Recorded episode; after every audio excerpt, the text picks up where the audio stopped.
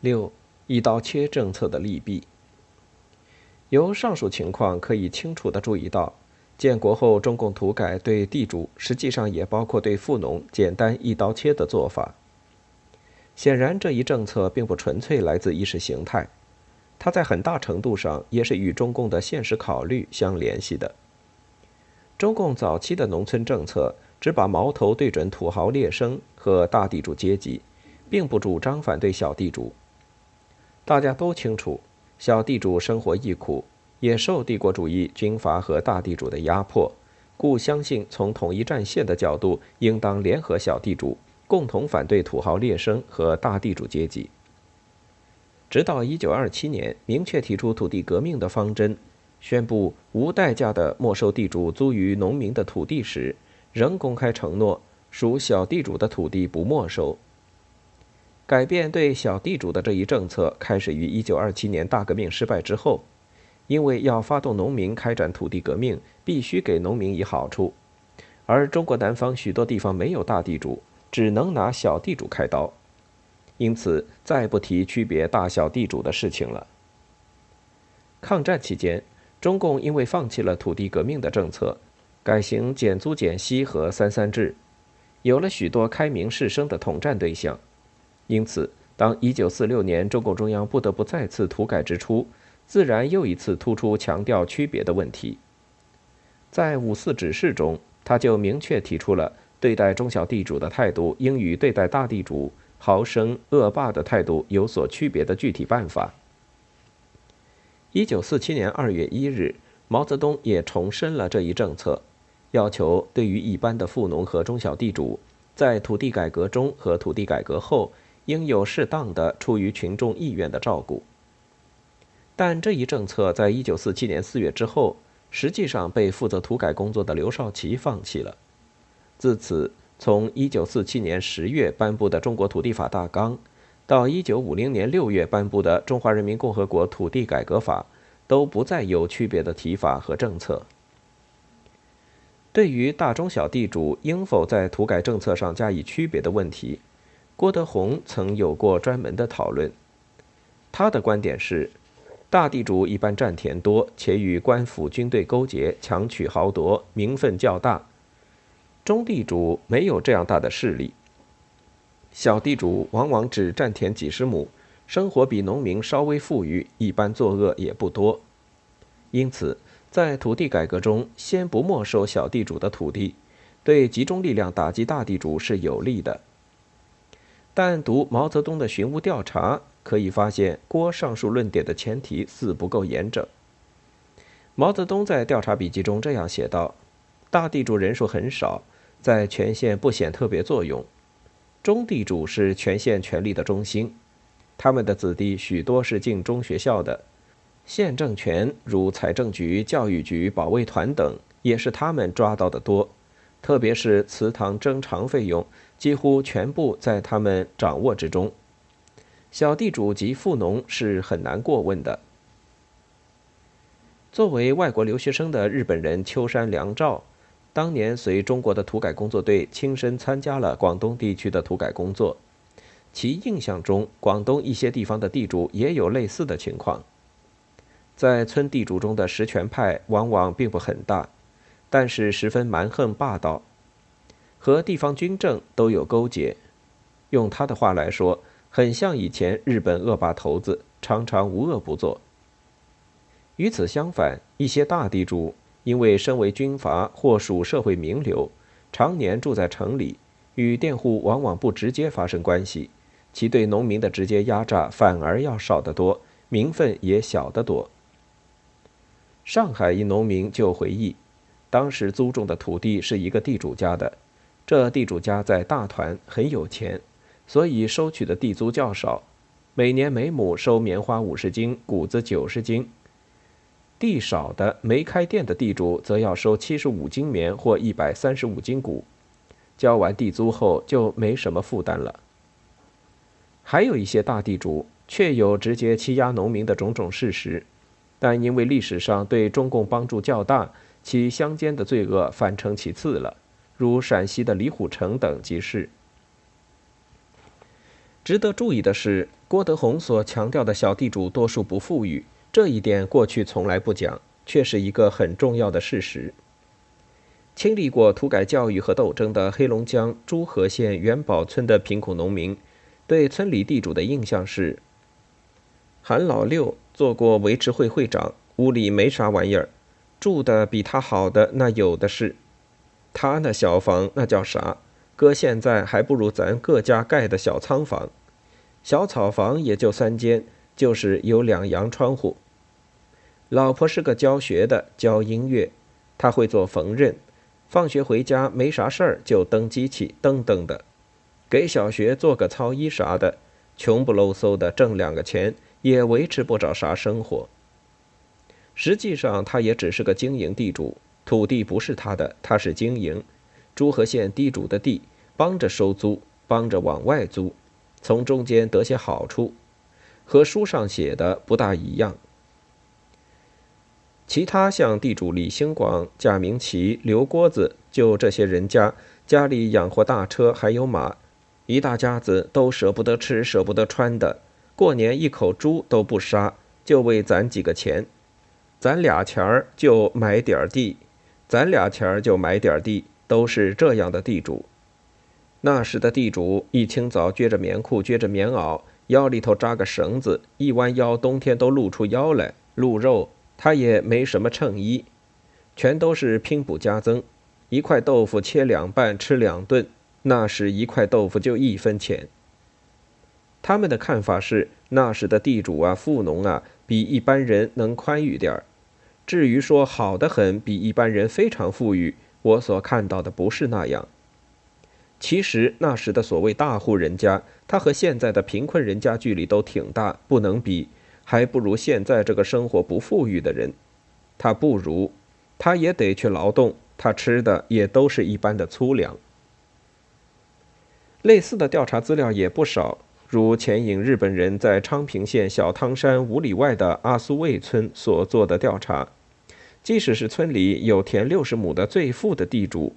全年也只能靠吃高粱、玉米等粗粮度日。他家与其他农户在吃饭问题上的最大区别，就是逢年过节多少还能吃上一点白面，约占全家年消耗粮食总量的百分之八。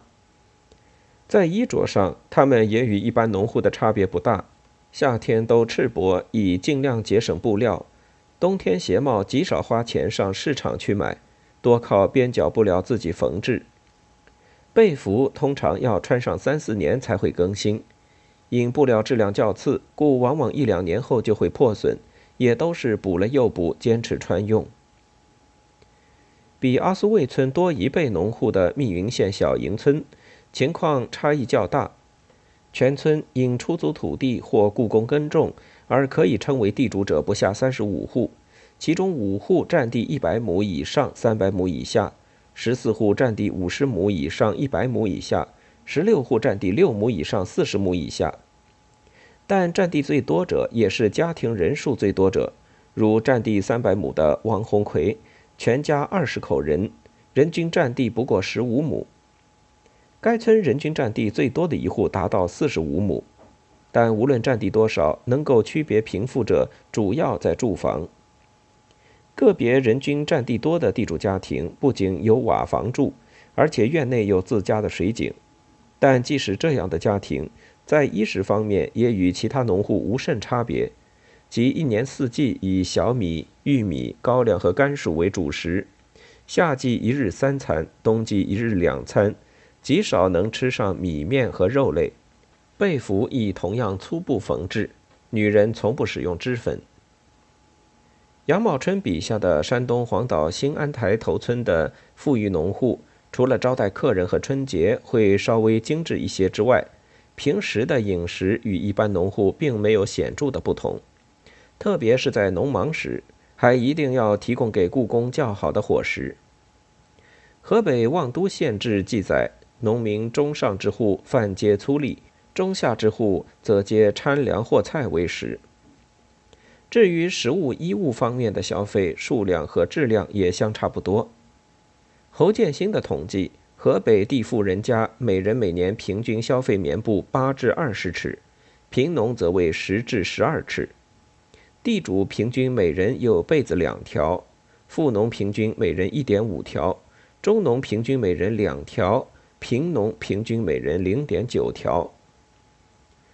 建国初，四川省遂溪县富溪乡有过类似的经济调查。据报，在农民眼里，多数地主和一般农户的主要差别体现在吃上。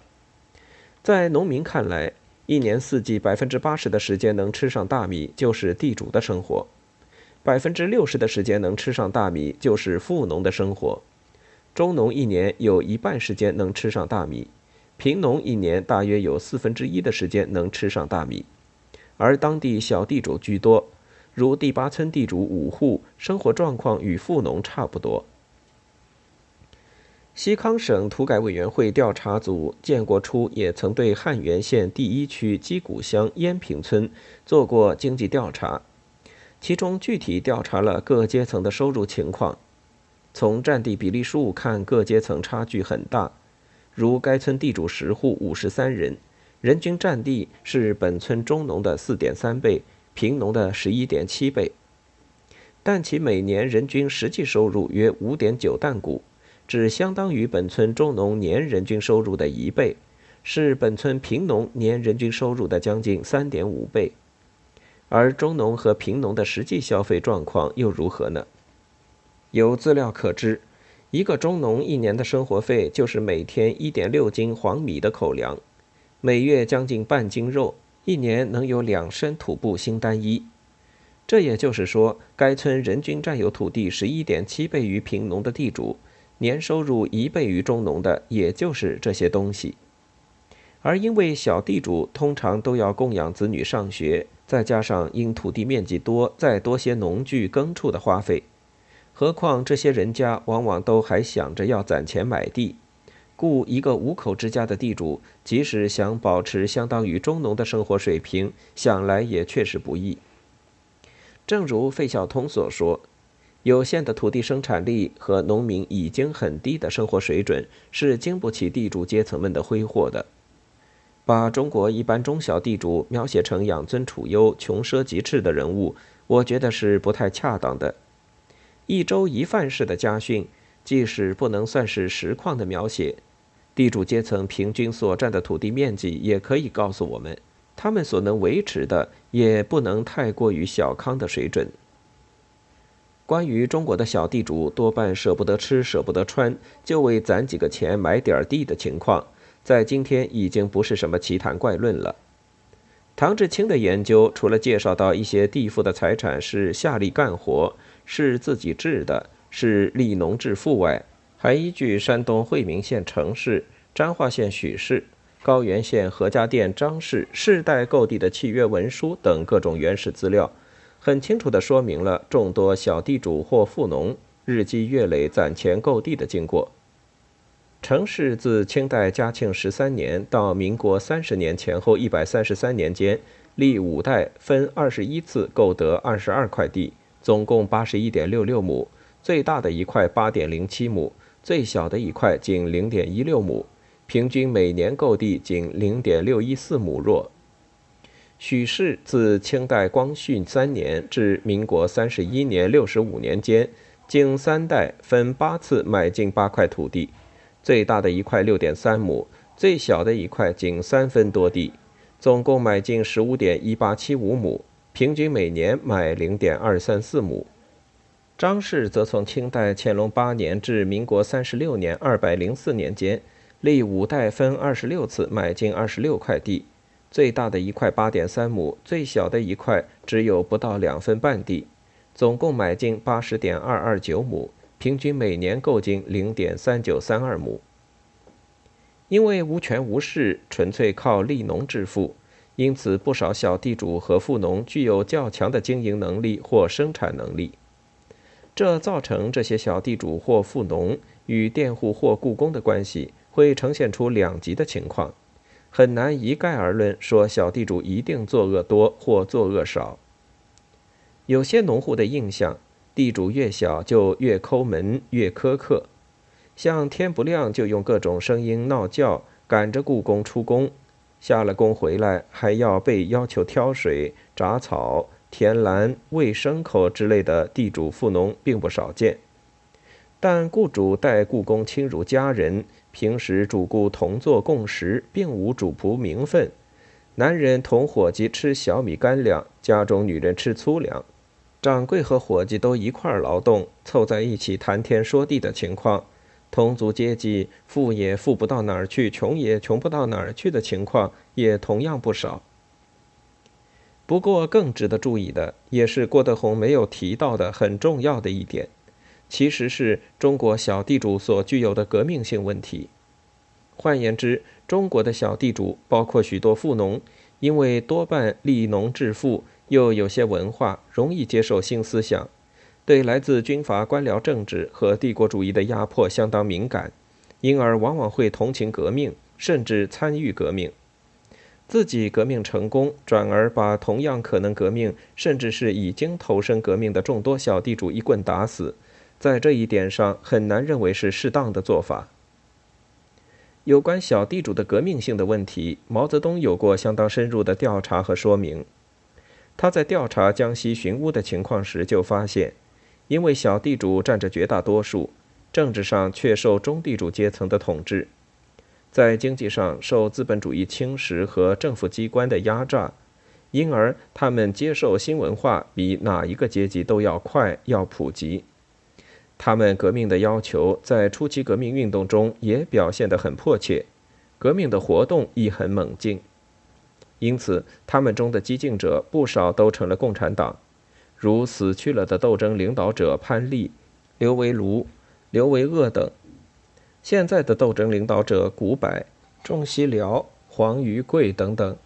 以及没有参加合作社后头参加革命的，如梅如黄等。都是这个阶层里头的人。实际上，早期的中共党组织，包括苏维埃革命时期的中共党政军组织当中，出身或成分是地主富农者投身革命的人相当多。陈耀煌对鄂豫皖中共组织及苏区的研究对此已有说明。另以赣西南根据地为例，瑞金早期的党员曾经百分之八十是地主富农。上游党员八十多人，地主富农占三十多人。因而，一九三零年反富农斗争开始之后，被开除的地主富农有一千余人。大批开除一年后，党员干部当中仍有数十名地主和富农成分者。也正是当年采取大批开除地主富农成分的党员出党的做法，促成了富田事变，造成了数以万计地方党员干部和红军指战员惨死的历史悲剧。而事实上，正如戴相清所云，赣西南中共党组织和根据地早期恰恰就是当地富有家庭的子弟利用他们在地方上的资源艰辛创立起来，他们并非是不革命或反革命的。类似的情况也出现在一九四零年代后半期，因为痛恨国民党的腐败统治，在国民党统治区内，许多官僚将领和地主富农家庭出身。包括不少将领和较富有的地方人士投身到中共组织的地下活动，乃至于武装斗争之中，帮助中共夺取和接管南方各省市，起了相当重要的作用。这样的例子更是举不胜举。然而，因为建国后在阶级问题上采取了一刀切的政策。南方各省的地下党组织及其所领导的外围组织和武装部队，几乎统统因其阶级成分严重不纯而长期受到怀疑。不少人还因此被打成地主恶霸集团或其他名目的反革命组织，遭遇开除党籍、判刑入狱，甚至是被杀的命运。